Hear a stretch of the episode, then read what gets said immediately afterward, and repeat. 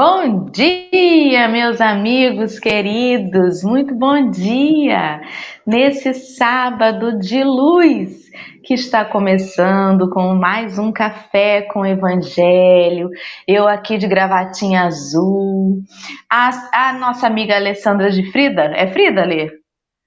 Frida Kahlo, Henrique com chapéuzinho, Marcelo de pedestre. Estamos começando aqui mais um café com evangelho em ritmo de festa. Meus amigos, não é porque, né, o espírita ele começa a fazer sua reforma íntima que ele não vai ser feliz. Tem gente que acha que o espírita tem que ser sempre sisudo, né? Sempre de cara fechada. E não tem que ser assim, né? Com Jesus o caminho também deve ser alegre, deve ser feliz, apesar de todas as dificuldades, a gente tem que ter sempre a lente da gratidão. Se a gente olhar devagarzinho, a gente sempre tem uma razão pelo que ser grato no nosso dia, né? Vem às vezes uma notícia ruim, mas logo em seguida acalma o coração, que sempre chega alguma coisa boa, que é para compensar e para o nosso coração voltar a ser feliz. E é isso, estamos reunidos aqui. Muito bom dia, Marcelo. Oi, Dora, eu tô de pedé.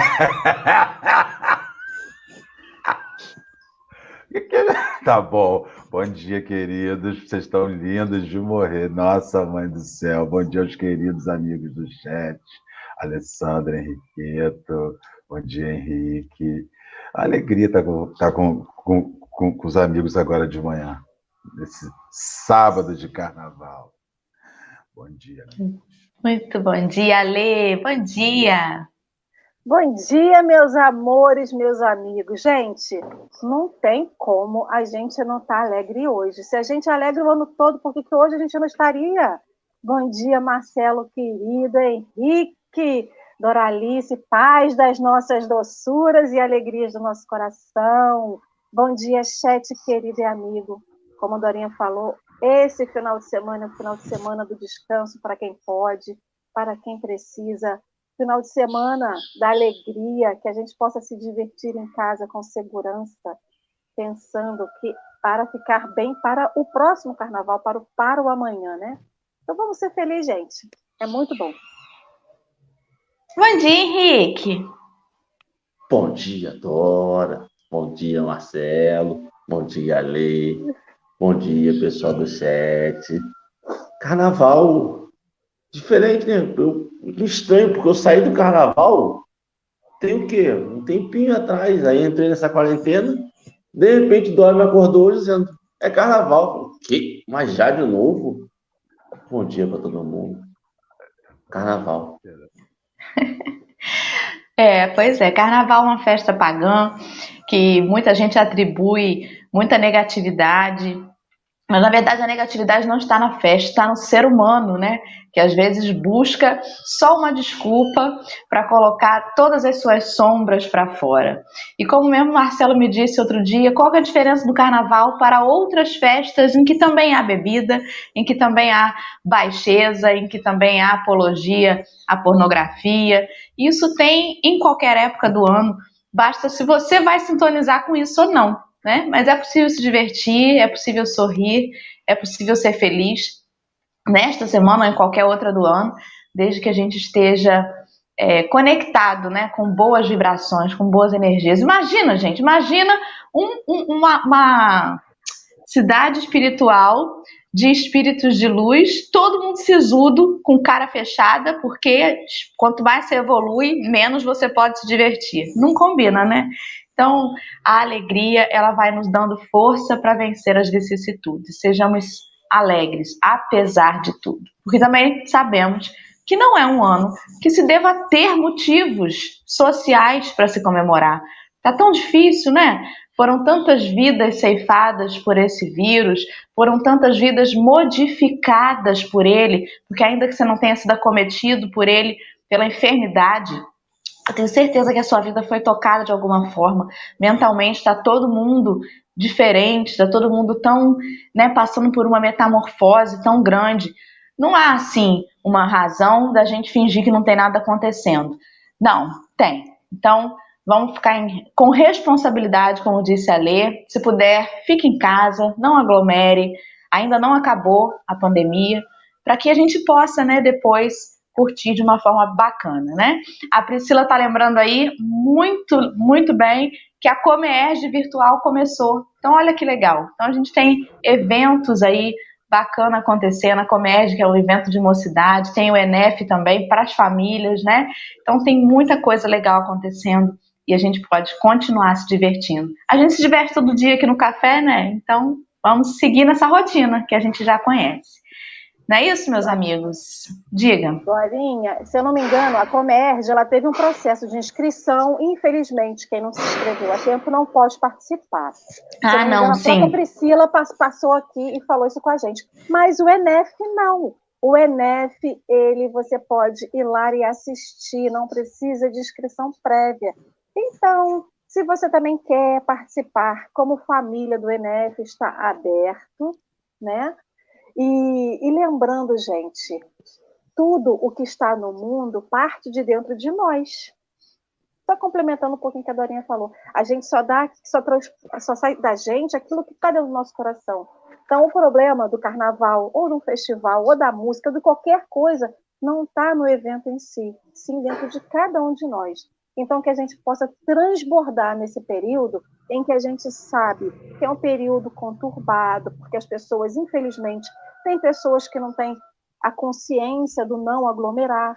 Então, que a gente possa emanar coisas boas para neutralizar tudo isso, que a gente possa curtir dentro das nossas possibilidades, né? O nosso bloco individual, o nosso bloco familiar dentro de casa, para que a gente também emane coisas boas para as pessoas que ainda estão um pouquinho perdidas aí fora. Muito bem, isso mesmo. Então, vamos começar, que o texto hoje é grande. Marcelo, querido, você pode fazer a nossa prece inicial, pedestre? Vou aqui, vou, deixa eu pegar a calçada. Não pode ficar na pista, na estrada, calçada, peraí.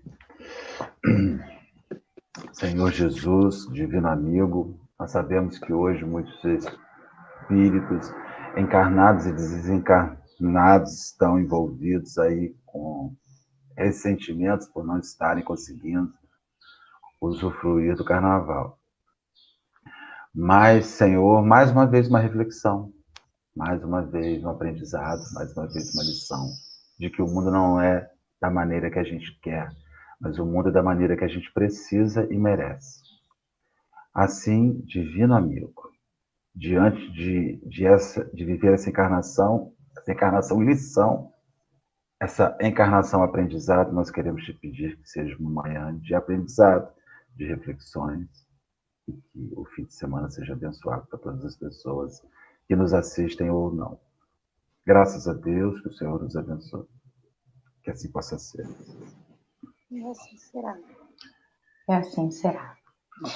Vamos lá, então. Ontem a gente começou, né, com a Fernanda Dias, a, o texto que é bem grande, que está lá no Reformador, da edição de janeiro de 1948, que é Na Grande Transição. Então, algumas considerações já começaram ontem e hoje a gente vai fazer a segunda parte. O texto é tão grande que teve que ser dividido em três. Então, vamos lá? Quem começa lendo aí a partezinha de hoje, o primeiro parágrafo de hoje? Então a tia vai ter que escolher um de vocês, tá? Vai lá, Henrique, você pode, você, você pode, por favor, começar ali, ó. A sociedade constituída pelo organismo doméstico.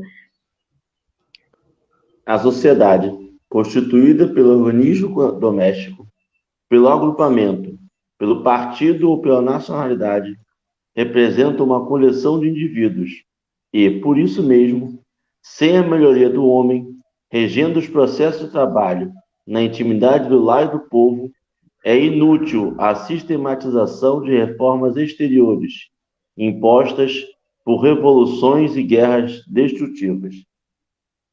Tem muito um a ver com o que a gente falou sobre o carnaval, né? É. Não importa muito o exterior. Quem ia falar, Marcelo? Não, Henrique. Ah, Não, pode ser Marcelo. Não, era você que pediu, eu tô só. Não, eu não quero falar, eu quero ouvir você agora. Se você não for falar, eu não vou falar também. O rei. Não, mas eu não pedi a palavra, gente. Alguém pediu a palavra, eu ouvi. Foi Henrique. Não? Então fala, Eu, mas é por causa do fone de ouvido. Eu tô com um fone novo e eu não consigo escutar nada externo e nem vocês direito. Então, eu fico, tô ficando meio doido. Eu escuto só minha voz. Eu acho que esse fone não tá bom, hein? Esse é, é um pretinho que tava aí em cima. Ele fica com um somzinho bem baixinho. Vamos voltar pro texto. É, então, isso remete muito ao que a Alessandra falou sobre o carnaval, né? Que na verdade, e eu estava conversando esses dias com o Henrique isso, que às vezes a gente reclama né, das coisas que estão acontecendo. Mas como que pode querer gastar rios de dinheiro com a festa do carnaval, sendo que as pessoas estão passando fome, sendo que as pessoas estão necessitando de, de coisa no hospital? E aí a gente remete aos pequenos núcleos, né? O grande núcleo é a sociedade. E os pequenos núcleos são as famílias, né? Muitas vezes em família, aquele gestor da família, que sempre tem uma liderança, ou feminina ou masculina, sempre tem alguém ali que, que comanda o bando, não faz muita ideia de que, que é a prioridade ali dentro. Às vezes tem uma criança dentro da família que precisa um pouco mais de atenção, mas de repente o, o pai ou a mãe está mais interessado na jogatina, está mais interessado em outras coisas e não percebe ali dentro do lar a negligência em um ou outro ponto. E isso é um reflexo né, no, no, âmbito maior, a sociedade responde assim também, porque a gente, no pequeno, ainda não se deu conta das necessidades né, prioritárias. E aí, quando a gente joga isso para o todo, a gente percebe que realmente aquela frase, né, ah, o, o povo tem o governo que merece, é porque reflete a maioria. Né? A maioria de nós que às vezes se perde e negligencia alguma coisa negligenciar a atenção a um filho, negligenciar a atenção aos pais idosos. E aí na sociedade você vê assim, ah, mas não estão nem aí para a aposentadoria, né, dos mais velhos. Mas espera aí, e na sua família, como é que estão os idosos, né? Onde estão os idosos da sua família, da sua parentela? E aí a gente começa a ir percebendo que na verdade o problema não está no exterior. Talvez esteja dentro de pequeno, cada pequeno núcleo familiar, que é um, uma amostrazinha da sociedade. Falávamos sobre isso esses dias. É, aí, não gente? adianta, não adianta. É, a, gente, a, gente, esquece que isso é uma palavra chamada sintonia, né? As pessoas se reúnem por sintonia. Não, não adianta. Você, e aí você quer se intervir na sintonia alheia, por guerra. O que eu sinto nesse texto aqui é que ele está dizendo o seguinte: as pessoas elas se agrupam em comunidades, em países, em estados, em idiomas. E aí vem você e diz assim: não gosto daquele idioma, lá falará o meu. E aí eu vou imputar àquela sociedade a minha língua. Não gosto da maneira com que eles vivem. Eu vejo esse processo tido, um processo muito invasivo, que a gente vê que foi um dos grandes resultados de guerra e de fazer guerra, foi a religião porque você invadia lugares a título de cristianizar. E nesse título de cristianizar, você dizimava. Para cristianizar os índios brasileiros, você matou uma nação de 6 milhões de indígenas, que era o que se estimava tinha no Brasil no descobrimento. E você fala assim, mas descobrimento? Que descobrimento? O Brasil já existia, já estava descoberto. A gente fala da, da a gente fala tem-se a impressão que o Brasil começou quando o português chegou aqui, mas já existiam 6 milhões de seres humanos encarnados, vivendo com, com, as suas crenças, vivendo com o seu sistema de, de cultura. Já havia uma comunidade, já haviam nomenclaturas, já haviam índios chavantes, já haviam índios guaranis, já haviam índios tupinambás, você já, você já tinha uma comunidade instituída e organizada. Esse texto ele fala da chegada de pessoas e que, quando chegaram aqui, impuseram-se e, e, aqueles que não quiseram aceitar a imposição foram dizimados. Né? Existe um livro chamado A Ferro e Fogo, não sei se é A Ferro e Fogo, que é sobre a, a, a colonização brasileira que um dos. Eu li naqueles, naquele livro, um dos, é, não é espírita, é um livro sobre ecologia e meio ambiente. É um dos, ele começa dizendo: Quando o português chegou aqui no Brasil, o primeiro ato que ele teve foi derrubar uma árvore e fazer uma cruz. Ali ele já assinalava que ele devastaria o meio ambiente e que foi uma cultura. A primeira, a primeiro, o primeiro ato cultural no Brasil foi derrubar, não foi construir. Primeiro se derrubou para depois se, se construir. Então, assim, é uma ideia muito louca a, a, a dominação. A dominação, para ela, ela fazer você chegar como ela quer, ela vai ter que destruir o que você crê. E isso é o primeiro ponto que Emmanuel Você não vai fazer mudanças internas com ações externas, belicosas, de violência.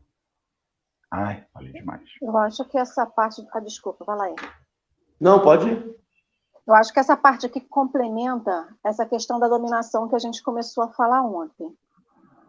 Todo mundo se reúne pela sociedade. A sociedade não nasceu com o homem chegando no Brasil, ou com qualquer homem chegando em qualquer país e dominando ele. Né? É aquilo que também a gente falou ontem. Quando o homem branco, no caso dos portugueses chegando no Brasil, eles, eles ignoraram que já existia alguma coisa anterior. É como muitas vezes a gente ignora que na nossa vida teve alguma coisa que começou antes da gente aparecer. Né? É a negação dessa questão da, dos nossos antecedentes ou daquele antecedente que está naquele local, ou da, do processo evolutivo que a gente vive. E aí a gente vê que o problema não é a sociedade.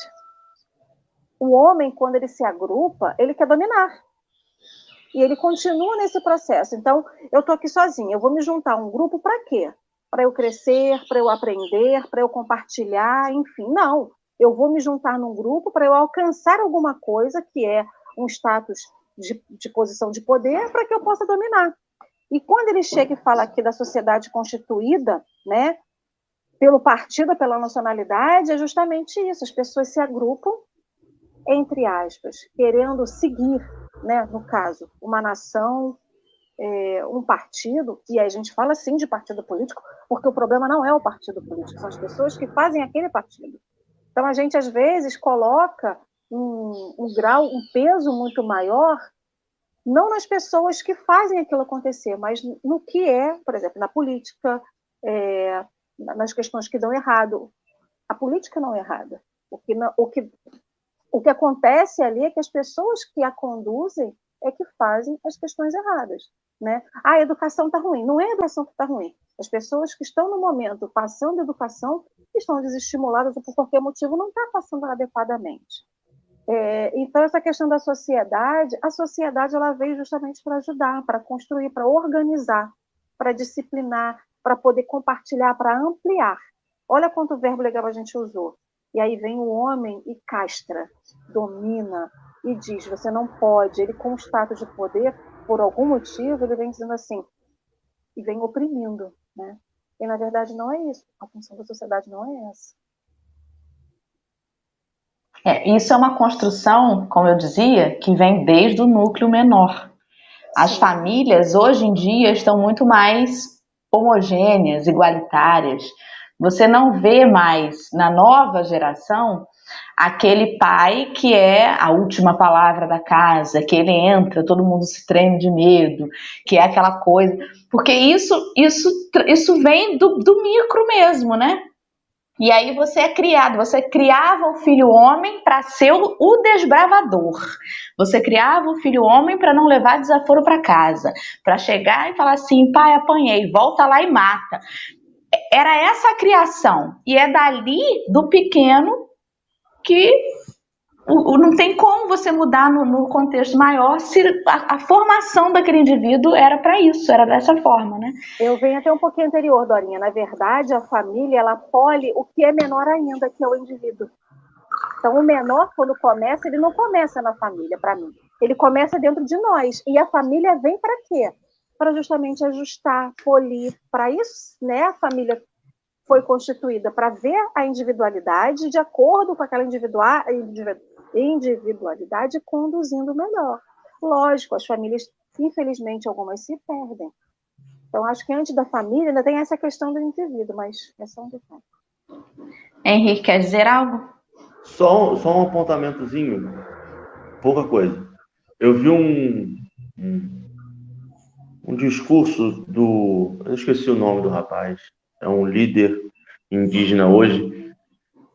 Que ele falou assim: ele, ele tentou botar pela ótica dos indígenas brasileiros quando chegavam, quando os portugueses chegaram.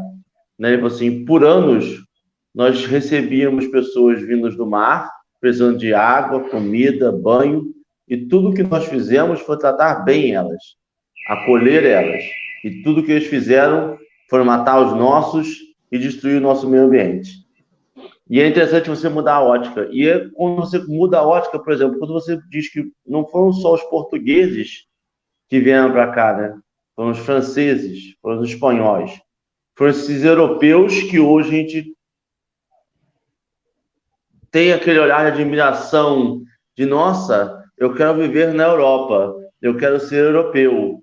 E quando você começa a fazer, não, não foram só os portugueses que vieram para cá. Teve, teve disputa interna para poder vir. E eu li esse texto, como é, como, como é interessante, que são pessoas completamente diferentes da gente. Eu li esse texto aqui e eu vi exatamente o Brasil, né? O Brasil é um país que lei não pega. O país é o exemplo de coisa exterior, não muda o interior nosso. Se a gente pegar nossa Constituição, nosso direito penal, nosso civil, a gente olha e fala assim, rapaz, tá tudo ali. Tá ali, é bonito. Mas tem lei que não pega. Tem lei que não pega. A pandemia não pegou no Brasil. Não pegou no sentido de entender o que é pandemia. No sentido de conscientizar. Se uma pandemia, né? que o medo da morte foi incapaz de mexer com o nosso interior, é, é a prova viva de que nenhuma mudança é externa, toda é interna. Na verdade, as mudanças internas causam mudança exterior. Nenhuma, nunca ao contrário. Justamente. Vamos seguir, gente, para leitura? Vou ler agora o próximo. Advoga-se a igualdade das oportunidades como fórmula ideal de socialismo cristão para as democracias. Entretanto, partindo da premissa de pensadores evangélicos, urge compreender que essa igualdade de recursos já foi estabelecida pelo governo divino do planeta. Admitido a experiência terrestre, o homem é bafejado por mil ensejos diferentes de aprender, evolver, iluminar-se e engrandecer-se. Tão grande talento é dor que aprimora quanto o dinheiro que favorece. E a criatura que se revolta no sofrimento edificante, convertendo bênçãos em crimes, é tão perniciosa a obra do Senhor como aquela que se vale das facilidades econômicas para estender o domínio das trevas. Ou seja, na riqueza ou na pobreza, a índole do cidadão, do ser humaninho, é que vai determinar se ele está passando aquilo com aprendizado ou não. Né? Você pode estar lá na miséria e não saber como lidar com as aflições e acabar se perdendo. Assim como você pode estar na abastança e da mesma forma não saber como lidar com isso e se perder. E no fundo, no fundo, não é não é você assim existem dificuldades imensas, né? Não vou dizer que não existem. Né? Na miséria existem diversas dificuldades, mas eu acredito que a prova da riqueza também não deve ser nada fácil, porque você vai se perdendo sem perceber. Né? Quando você menos espera, você realmente só vê o dinheiro na frente e ele te domina. Então, não, não nenhuma das situações é fácil, mas são fáceis. Mas na, no fundo, o que ele chama atenção de novo é que assim, se a gente colocasse todo mundo de novo do zero, a índole dos seres humaninhos ia fazer de novo alguém suprimir alguém. Porque sempre ia ter o ser humano, enquanto a gente ainda estivesse involuído, imperfeito do jeito que a gente está, a gente podia partir do zero. Alguém com sua esperteza, com seu caráter, ia dar um jeito de dominar um outro grupo. A gente ia voltar de novo para essa disputa, né? Porque a gente ainda não sabe lidar com, com, sociedade igualitária, a gente ainda não sabe dividir, a gente ainda não sabe, a gente sabe doar o que sobra, mas quando fala que vai ter que tirar do seu pirão, a pessoa já fica meio assim, já se esquiva. Fale, Henrique. Você já viu o filme Senhor das Moscas? Nunca? Cabe, tá? Cabe. É uma, um grupo de adolescentes de, de um internato que sofre acidente de, acho que, de, de navio e ficam numa ilha deserta e dali começa a se estruturar uma nova sociedade. É, é isso aí. Ele vai mostrando com pequenos atos, porque não é alguém que acorda e fala assim: hoje eu vou fazer uma maldade, hoje eu vou dominar Fulano.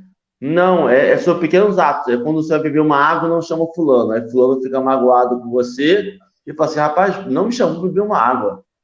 No dia seguinte, ele não chama você. Aí começa a dividir. É um, um é um, é, foi um livro e depois um filme de 80 e plau, né? É, é isso aí, como é que vai surgindo aos poucos e começa a ter as desavenças e começa a ter um ter esperteza do outro e vai mostrando como que a sociedade pode ter sido criada mesmo, como e é, e é, é plausível a história, né? A história poderia acontecer normal, né? Eu gostaria de fazer um, um, um comentário porque aqui é uma questão política, né? Esse, parágrafo é político. Ele começa falando sobre a, fórmula, a fórmula ideal de socialismo cristão. As pessoas tomaram horror essa palavra socialismo. Né? Elas atribuem o socialismo como uma personificação do demônio. E o espírito aqui está falando sobre socialismo cristão. E é uma coisa que nós não podemos esquecer, é outra frase aqui que pesa muito sobre cada um de nós que estamos aqui e que vão ver esse, esse encontro depois. O, é, urge compreender que essa igualdade de recursos já foi estabelecida pelo governo divino do planeta e que a nossa função é cumprir essa regra. Você não faz favor quando partilha. Você cumpre uma regra pré-estabelecida. Ninguém faz favor em doar. Isso é regra, isso é uma lei, isso é um dever partilhar, uma ordem divina. Está na lei. A lei diz: não é para sobrar na mão de um e faltar na mão de outro. Então, as pessoas elas, elas, elas converteram-se em bondosas como se elas fossem distintas. Ah, fulano é tão bondoso isso distingue ele. Não, é um cumprimento de regra. Cada vez que você compartilha algo, cada vez que você você está assistindo, está vendo a internet que tem tanta porcaria, você está lá no Facebook, parece um, um, uma vaquinha virtual para uma pessoa que está precisando de uma coisa e que seu coração diz que aquilo é real, vai lá, pega seu telefone, manda 10 contos para a pessoa. Você está fazendo favor nenhum, não. Isso é partilhar os, os 10 contos que você ia gastar com a besteira. Então, assim, esse, esse texto ele, ele lembra a gente que dividir e partilhar não é porque você é bonitinho e está fazendo legalzinho. Isso é lei, isso é regra. Não pode, não pode centralizar recursos que faltem na mão de pessoas. Não dá. Eu dizia isso esses dias com o Henrique, né? A gente vai distorcendo a mensagem por conveniência, Marcelo pessoa leu lá aquela passagem que diz assim: Não acumuleis ouro nem prata. Aí diz assim: Gente, Jesus não é contra que você faça uma poupança. Não é isso que ele quis dizer. Não é isso que ele quis dizer, sim, gente. É isso sim. Ele quis dizer: Não acumulei ouro prata. É isso que ele quis dizer. Mas a gente diz, não, também não é assim. Ele não condena tal coisa, né? E aí eu fico pensando, como que a gente vai distorcendo a mensagem para dizer assim, não é isso que ele quis dizer. O problema não é eu ter né? Eu querer trocar de carro todo ano. Isso não tem problema. O problema é eu tratar mal o vendedor do carro. Não, gente, tem problema. Você quer trocar de carro todo ano? Se de seis em seis meses você vê o carro do vizinho e acha melhor, e aí você tem aquele que é o outro, e quer o outro, e quer o outro, alguma coisa tem ali que você de repente está focando naquilo. E a gente vai arrumando desculpa, né? E por pouco a gente não estava até hoje escravizando os nossos irmãos e dizendo assim: não tem problema eu ter um servo em casa, né, gente? O problema é eu escorraçar ele no chicote. Aí não, mas eu ter um escravo, tudo bem. Deus não condena isso. A gente vai mudando o negócio para dizer assim: eu sou bonzinho, eu faço o que Deus quer, mas é que vocês interpretam errado, né? E na verdade, a gente vai mudando a letra ali, o, o verbo, para atender ainda as nossas infames essa palavra no centro necessidades. sofisma. É sofismar, é ajustar a mensagem ao seu interesse. Gente, o Espiritismo ensinou tanta coisa boa. Nossa, mãe. Sofisma. Se a gente. Desculpa, Marcelo. Como Não, o Marcelo falou, Fala, essa né? questão do, do que está estabelecido pelo governador do planeta, né? Eu estava notando aqui. Se isso foi um estabelecimento muito superior de alguém que é perfeito, que entende tudo, e quando eu não cumpro, eu não vou contra o, o, o irmãozinho que me pede alguma coisa. Eu vou contra esse governador planetário. Então, aí a gente faz um pensamento que vai muito além. Se a gente levanta uma bandeira, nós aqui estamos estudando um livro, A Luz da Doutrina Espírita. Então, se a gente aqui é, diz que quer seguir Jesus, que quer fazer, que quer aprender, que quer crescer moralmente, evoluir espiritualmente, e eu chego e não consigo fazer uma única coisa por alguém, que seja a partilha inicial, não estou falando desse socialismo ideal, que é de partilhar tudo, de não acumular, mas se eu não consigo, num primeiro momento, não ajudar alguém que às vezes me pede um copo de água no meu portão, tem alguma coisa errada. Então, começando lá do início, né? Ah, eu vou conseguir aprender a doar, eu vou conseguir aprender a partilhar. E como que é esse processo? Um dia a pessoa me pede uma água, um dia a pessoa, eu encontro na rua, me pede uma prece, e aí a gente vai nesses processos da doação e da partilha lá do início, não começando muito grande. Então, se daí, se eu tenho Jesus como meu modelo e guia. Se eu tenho Jesus como meu exemplo, eu não consigo abrir o meu coração e seja uma fresta, uma frestinha, para que isso possa ser um exercício, e eu tenho o socialismo como partilha, como o ensino dele, é hora da gente parar e começar a se rever. Né? Não que a gente esteja errado, vamos parar, largar tudo né, e esquecer tudo. Não. Vamos voltar para Jesus. Vamos voltar para Jesus e perguntar aonde que eu tenho que qual é o caminho aqui que eu tô e que eu preciso ir. A gente já está numa etapa da vida. Bom, isso aí é um pensamento que eu tenho, vocês me corrijam, por favor, né? Todo mundo começa, todo mundo inicia. E quando a gente inicia, a gente está predisposto. A gente imagina que esteja predisposto a alguma coisa. Então, eu estou predisposto a aprender quando eu venho aqui no café eu estou predisposta a ouvir, eu estou predisposta a raciocinar, eu posso realmente discordar. Isso aí é livre, né? Todo mundo pode discordar, mas é construção.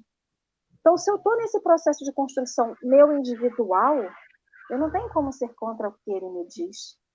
Se isso toca no meu coração e eu não concordo, vamos estudar, vamos nos entender, vamos voltar para nós e para Jesus, para que a gente possa compreender isso qual é a lição? Qual é a mensagem que ele tem que dar?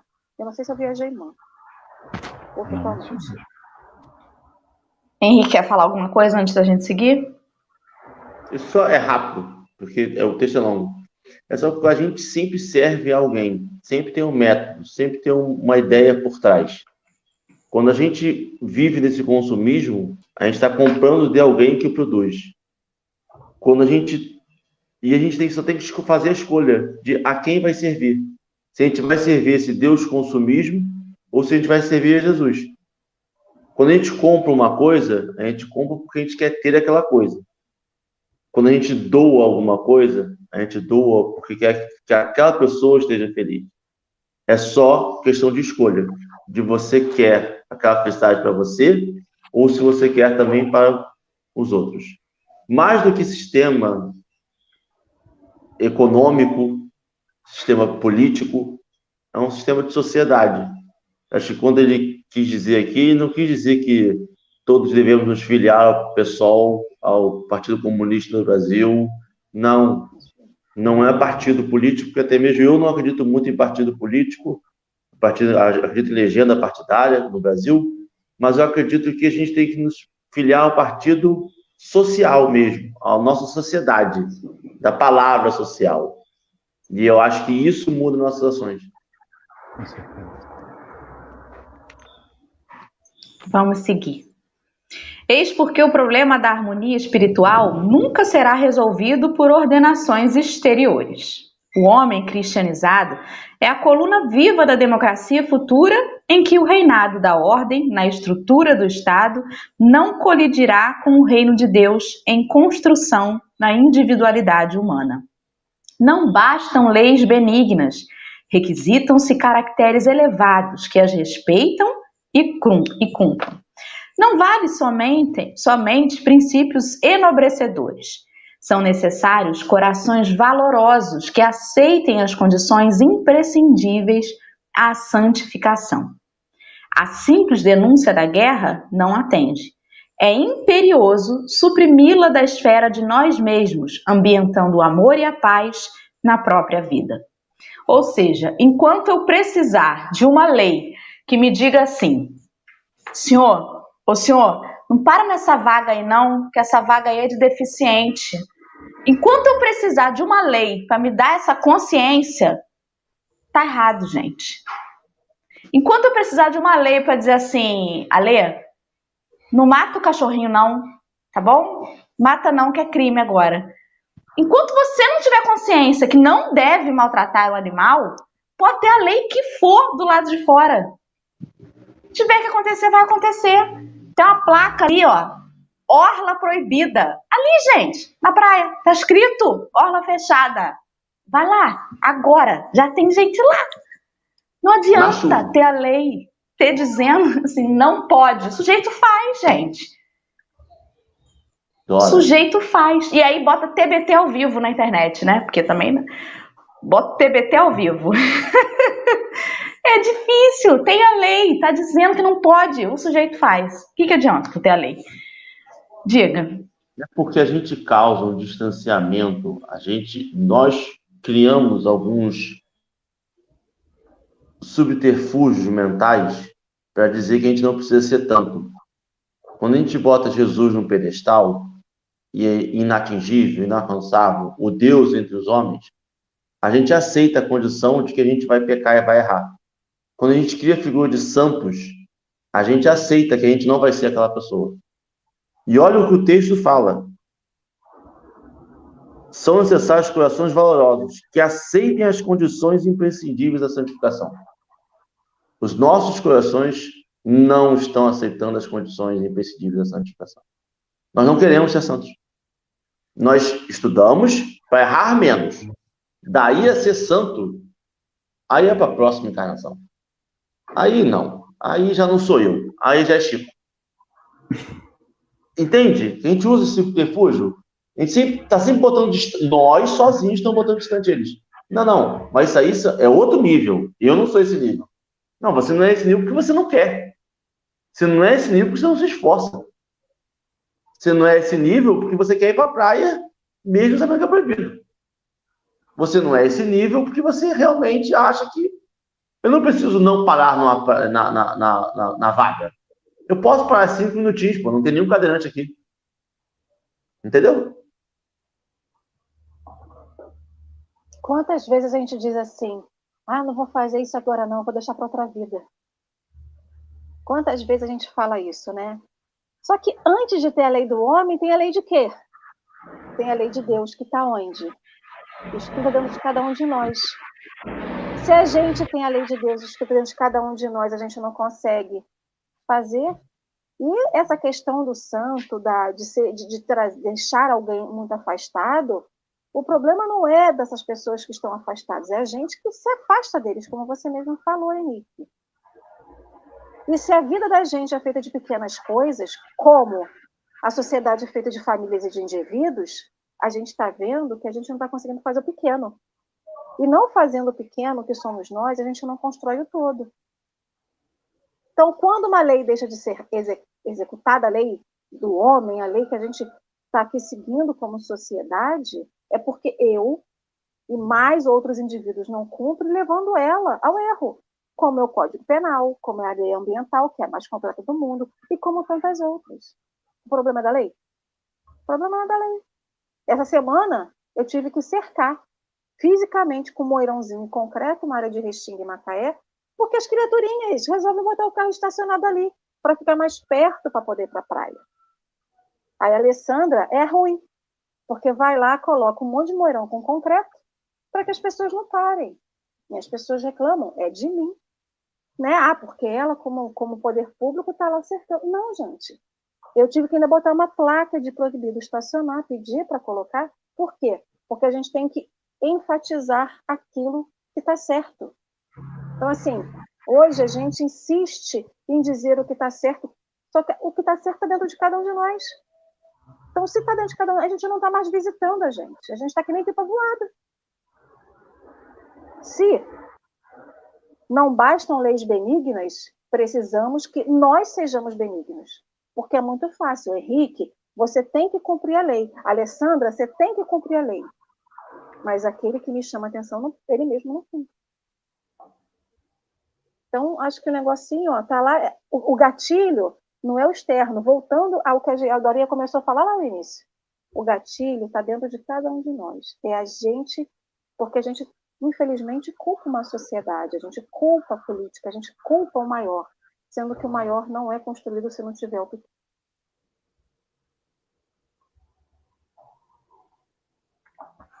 Marcelo quer falar? Pode seguir, tá tudo bem falado. Vamos seguir. Gente, eu queria só esclarecer aqui que, assim, absolutamente tudo isso que acontece aqui, que a gente conversa, cai de forma dolorida dentro de mim. Porque eu ainda estou longe de fazer tudo isso na prática, né? A gente está aqui não para apontar o dedo para ninguém. A gente está aqui para fazer reflexões que servem primeiramente para nós. Eu posso não estar tá indo lá me enfiar no meio de Costa Azul brigar por um espaço na areia. Mas alguma outra coisa eu estou fazendo e sei que estou fazendo errado, né? Essa semana mesmo eu tive uma crise de consciência terrível. E a gente tem que continuar estudando. O Marcelo repete sempre uma, uma, frase da Amélia Rodrigues, né? Que sai da. Como é que é, Marcelo? Sai da boca. Da boca, desce pro peito e vai pra mão. É, pois é. Primeiro você assim. fala, assim.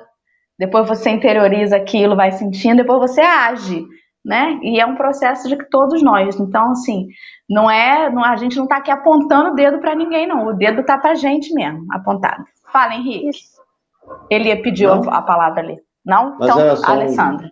Eu tô doidinha aqui com esses barulhos de obra. falar ah. o seguinte: se a gente está aqui estudando, é a gente que está sendo portador, está sendo a voz, quem é que mais precisa? A gente não veio aqui dar lição de moral para ninguém, não é esse o objetivo. Então, se somos nós que estamos aqui, olha, ai minha árvore, gente. Se somos nós aqui. É, Parece o microfone falando... da Xuxa.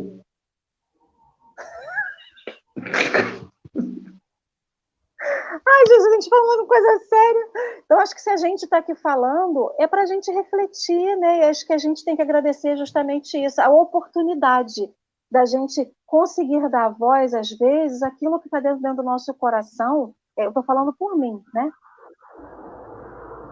E aí eu tive uma reflexão meio doida, né? Do tipo assim, se eu, descendente português, hoje vim para reconstruir, é porque talvez eu estivesse lá atrás, naquele momento, destruindo o que hoje eu vim construir, né?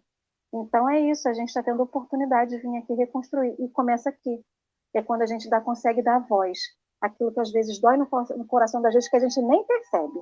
Então, sigamos com o bloco, porque é isso aí, estamos no caminho. E eu acho que a gente tem que estar tá disposto a ouvir espírito encarnado dando conselho. Nós estamos muito dispostos a um espírito desencarnado vir e dizer exatamente o que pode fazer e o que não pode fazer. E a gente está muito pouco disposto a ouvir o que o espírito encarnado pode falar para a gente.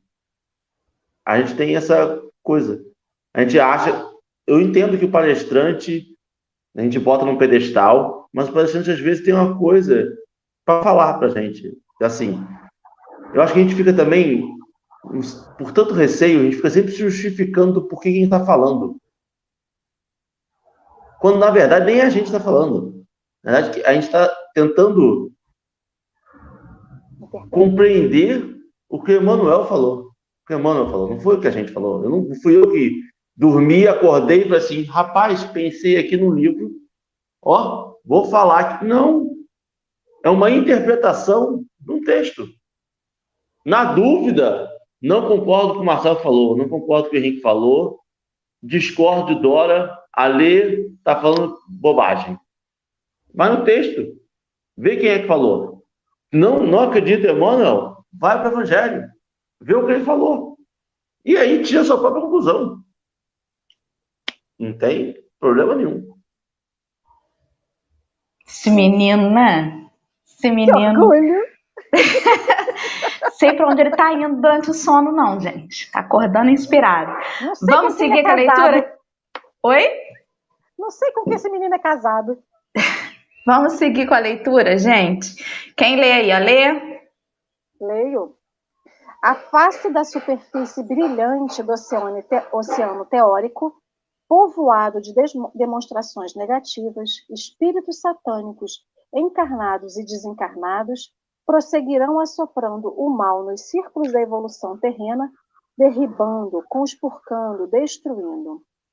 Enquanto não se capacitar o homem da grandeza da herança que o universo lhe reserva à condição de filho de Deus, é impossível a sublimação da humanidade. Pode parar aqui ou continua? Termina, falta pouquinho, pode terminar. Tanto se Ah, não, né? O último ainda é a sabedoria. Então, vai antes da, do último parágrafo. Enquanto não se capacitar o homem da não, enquanto não se capacitar o homem da grandeza da herança que o universo lhe reserva a condição de filho de Deus, é impossível a sublimação da humanidade. Tanto se guerreava no tempo de Sargão I, no apogeu da foice, quanto se luta presentemente no fastígio da eletricidade. No fundo, é a rebeldia da personalidade ajustada à indiferença pelos próprios destinos, quando não vinculada ao narcótico do vício, erigido em condutor do homem e das massas. Oh, isso é muito complexo, falam vocês. Marcelo tá tão quietinho, né? Ele tá dizendo que nós somos os mesmos de onde, de onde continuamos fazendo um monte de besteira. Não é isso, Marcelo? Não, ele, primeiro ele está falando também sobre o processo obsessivo, né? Que a gente está sendo sempre influenciado a continuar sendo mal. É, a gente fala muito, a gente tem que compreender do universo de mortos, de desencarnados que estão ao nosso redor, que estão atuando sobre a gente e que eu estava lendo quem foi Sargão primeiro, né, ele é considerado o primeiro imperador do que se tem registro histórico. Ele criou o império praticamente 3 mil anos antes do Cristo, que era o império onde a Idade do Ferro começando, pois aquela coisa.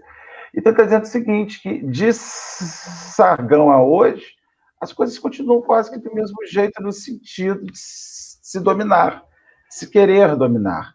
E que, há, e que existem forças espirituais tentando né, fazer essa dominação. Agora, o que eu acho mais importante, e quando ele propõe essa lacuna né, de tempo, nós estamos aí há 5 mil anos na mesma, isso sinaliza que a gente não muda de hoje para amanhã, que qualquer mudança repentina, ela não é real.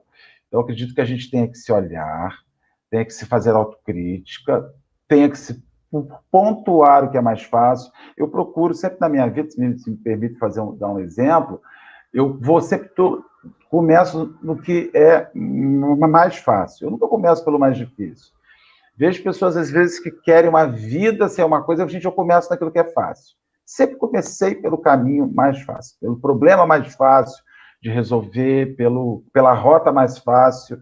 Nunca, gost, nunca gostei de grandes desafios, porque eu, eu, eu vou pelo mais fácil. No começo, eu, eu sigo aquele caminho, vou andando. Então, quando eu pego os meus problemas, as minhas lutas, os meus conflitos, eu me comprometo com o que eu vejo que eu consigo começar a fazer hoje. Eu não vou mudar certas coisas em mim, gigantes, amanhã eu vou precisar, né?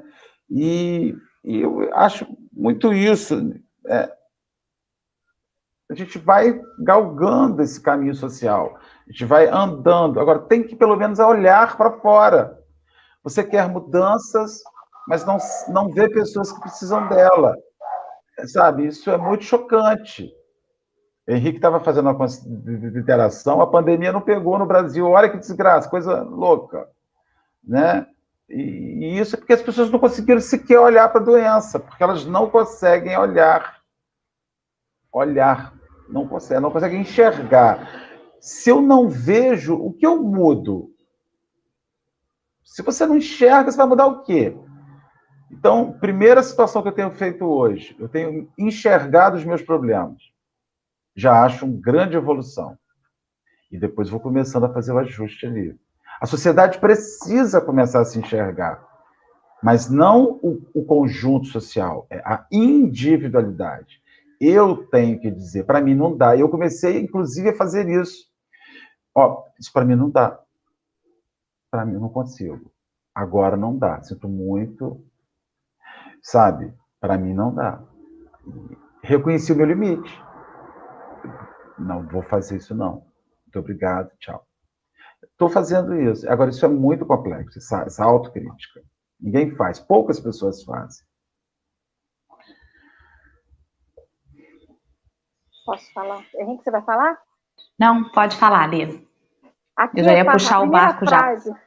A primeira frase que ele coloca, a superfície brilhante do oceano teórico, o que, que mostra? Que muitas das vezes a gente fica muito na teoria e esquece que a vida é prática.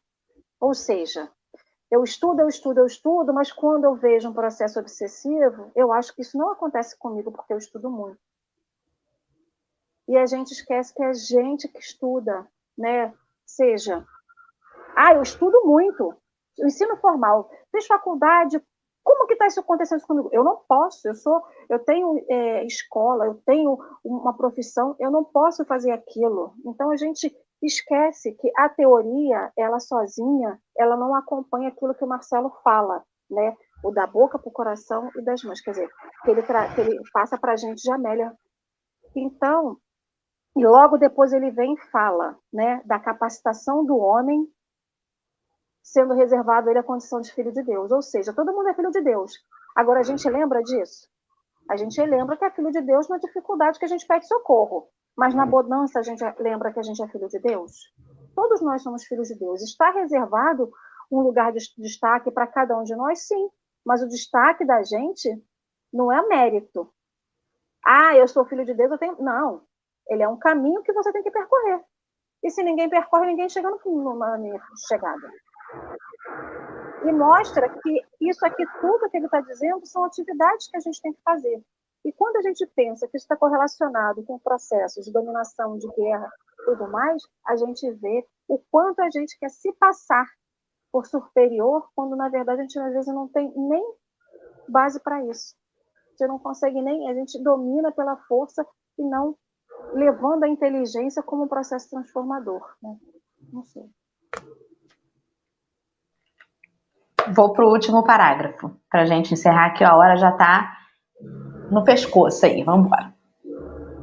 A sabedoria do eterno, porém, transforma os males da criatura em amarga medicação para elas mesmas.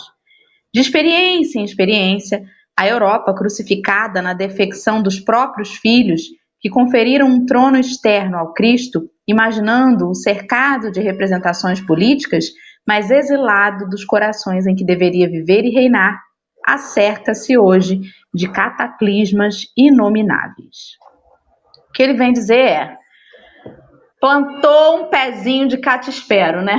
A gente planta esse pezinho para a gente mesmo. A gente faz e depois a gente vai ter que colher, não por castigo, obviamente, mas por necessidade de enxergar aquilo ali através de um outro prisma. É, e é muito interessante o que a Alessandra falou sobre esse negócio da superfície do oceano e tudo mais, né, da teoria e da prática, porque eu fico pensando, o que, que é que a gente considera evoluído, né? A gente olha para a Europa e diz assim, país de primeiro mundo, gente, olha eu lá, puxa vida, né? Todo mundo com inveja de Marta Carvalho, que está lá em Portugal, né? Que o filho dela já está indo para a escola porque os bares estão fechados. E aí a gente bota esse patamar de evolução para uma coisa muito exterior, país de primeiro mundo, já viu a tecnologia de lá? Mas chega lá, as pessoas são frias, as pessoas. Tá faltando alguma coisa. A gente fica olhando sempre para o de fora. E pensando aqui, eu não sei, errei de endereço, né? Aqui. Não é possível, gente. O que eu estou fazendo nesse lugar? Ninguém erra de endereço. É isso que ele quer dizer ali, né, nesse último parágrafo. Olha, a cada um segundo suas obras. Nada passa despercebido pela justiça, pelas leis de Deus. Nada. Fala, Henrique, que levantou o dedinho. É porque a maioria, só para a gente ver o que a gente, como, como a gente muda, distorce o nosso sentimento, né? A maioria das pessoas que usam esse argumento usam pela segurança. Ah, mas lá eu posso andar e sem medo de ser assaltado, lá eu posso andar e ninguém vai, vai roubar minha bicicleta. Eu vim da roça, né? Eu vim de, de uma cidade pequena. Eu morei muito tempo em Magé. E vou dizer para você, ninguém roubava minha bicicleta, não.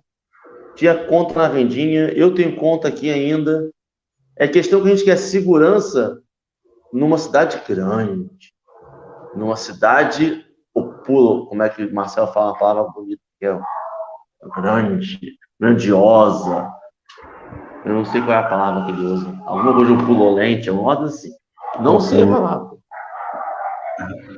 É, eu também não lembrei. Ele vai lembrar. E aí a gente quer isso, mas quando a gente. Hã? Aquela opulência. Isso. Quando a gente pode ter esse mesmo conforto, essa mesma segurança na simplicidade.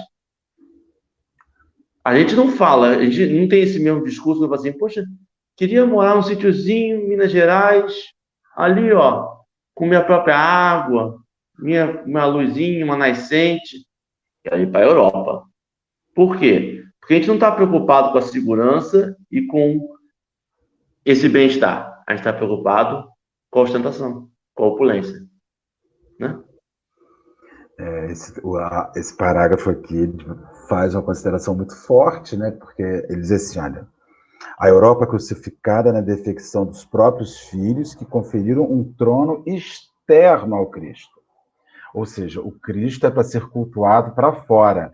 E aqui ele está dizendo que o Cristo é um culto interno, né? É justamente a gente pecou quando exteriorizou o culto. E, na verdade, o, o, o caminho é interiorizar o culto. E assim eu fecho minha reflexão dessa manhã. Eu, é, um texto que fala sobre a, a, transição, é a transição de voltar com Jesus para dentro da gente, com todo o seu conteúdo de olhar humanista, né, social, afável, para o mundo que a gente está vivendo. É isso que eu queria falar. Ale, suas considerações finais, por favor. Complemento a fala do Marcelo com a frase que vem logo depois, né? Que Jesus foi exilado dos corações em quem deveria viver e reinar. Ou seja, como você falou também, pezinho de catispero. Toda colheita vem de uma semeadura. Então, não nos esqueçamos o que, que a gente está semeando, qual é o cadinho de catispero que a gente está semeando. E o resultado está aí, a gente tem um exemplo do que, tem, do que as pessoas vivem quando o culto é de fora para dentro e não de dentro para fora. Então, vamos tentar semear coisa boa, né? Vamos semear Jesus. Henrique, alguma consideração final nesta manhã carnavalesca? eu, eu, é só uma frasezinha que, é, que eu gostei muito, que é indiferença pelos nossos, pelos próprios destinos. Você pensar que você está sendo indiferente com você mesmo é algo que dói. Que dói. Obrigado, Dora, pelo estudo. Obrigado, Marcelo. Obrigado, Alê. Obrigado, pessoal do chat. Parabéns, Dora. Parabéns, Marcelo. Parabéns, Alê. Parabéns, pessoal do chat. Muito obrigado. Dora, posso só falar mais uma coisa ainda? Pode. Eu sou apaixonado pela sintonia do Chico com esse espírito. Como ele conseguia capturar a profundidade, poesia, não, é impressionante como esses, esses, esses dois espíritos, Chico Xavier e Emmanuel, caminharam juntos milênios para conseguir entrar nessa sintonia de captação que é indescritível. Que texto, que texto, que texto indescritível, que texto lindo, impressionante. É uma das coisas mais bonitas. Cada hora que eu leio uma coisa de Emmanuel, eu falo assim, gente, nunca li uma coisa tão bonita. E cada hora eu vou lendo uma coisa mais bonita, mais profunda, mais. Esse texto é sensacional, sensacional, sensacional. Muito bem. Então, vamos fazer uma prece para agradecer esse final. É, é, então, eu ia perguntar ao Marcelo isso, se ele quer passar antes ou depois da prece. Você, você quer passar? Você, você sabe. Não, pode passar. Ah, então vou botar uma musiquinha, depois você faz a Sim. prece, alguém faz a oração. Então vamos lá. É uma musiquinha só, da paz. Vamos lá.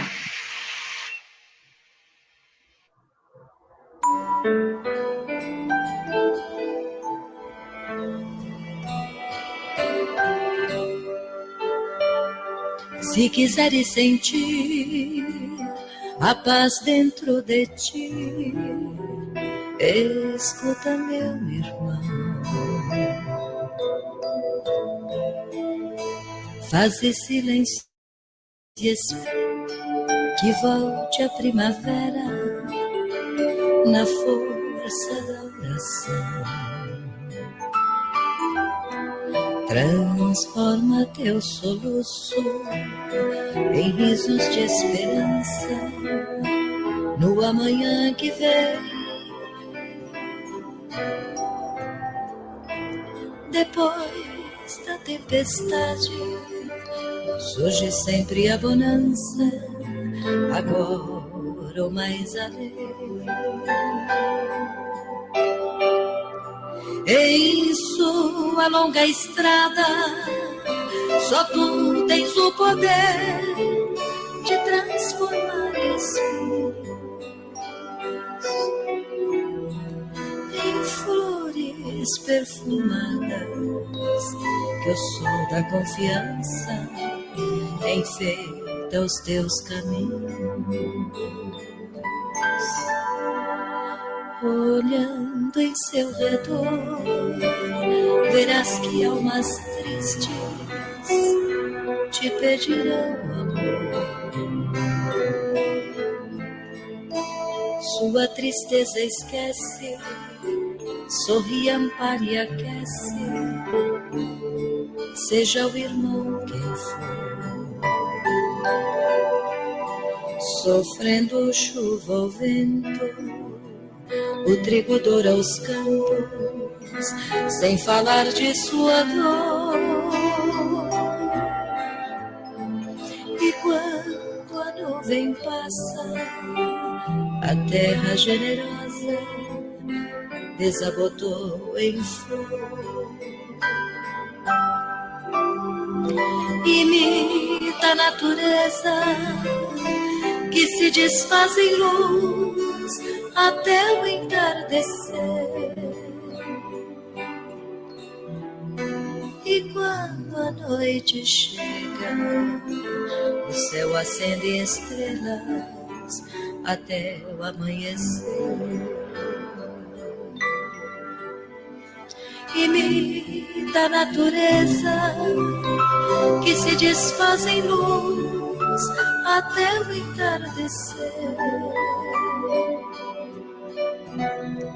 E quando a noite chega, o céu acende estrelas até o amanhecer.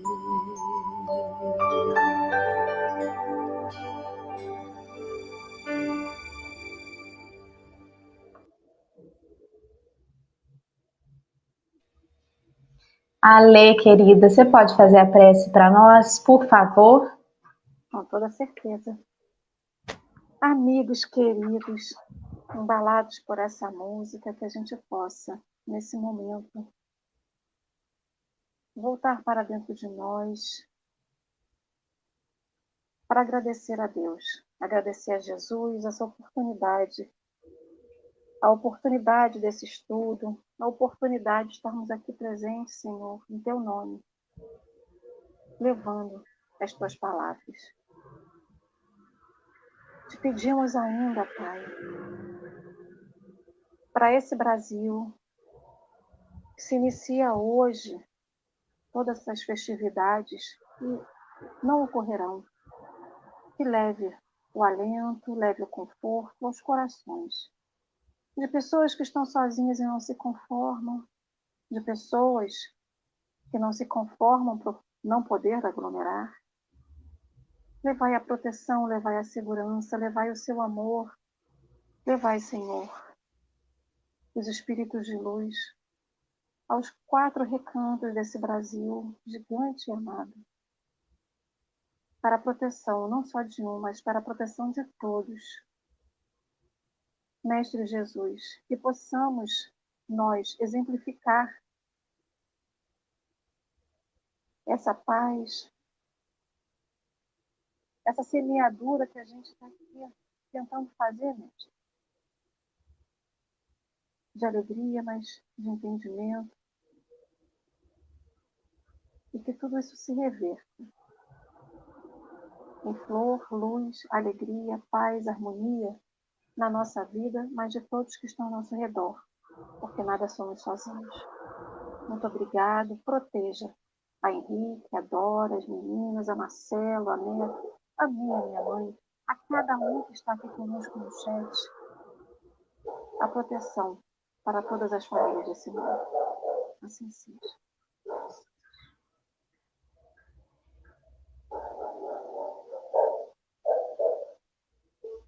O barulho da obra está no meu ouvido aqui de uma forma que eu fiz uma prece paralela da Lê, que pouco consegui ouvir com um surdecedor barulho, mas aí exercitando, né? Dentro de mim, o dragão, que em outras épocas estaria na janela dando berro. Pelo amor de Deus, hoje é sábado!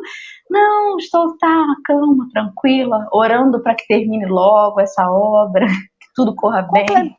Complementando a prece, que o seu vizinho seja iluminado, para que ele não faça prece no período de carnaval, para que ele também descanse e tenha um bom sono. Muito bem.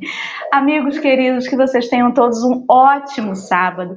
Foi uma alegria começar com cada um de vocês pessoal do chat, embora a gente nem sempre consiga colocar aqui na tela e a gente está sempre de olho aí nos comentários, a gente agradece muito, é muito importante a participação de cada um.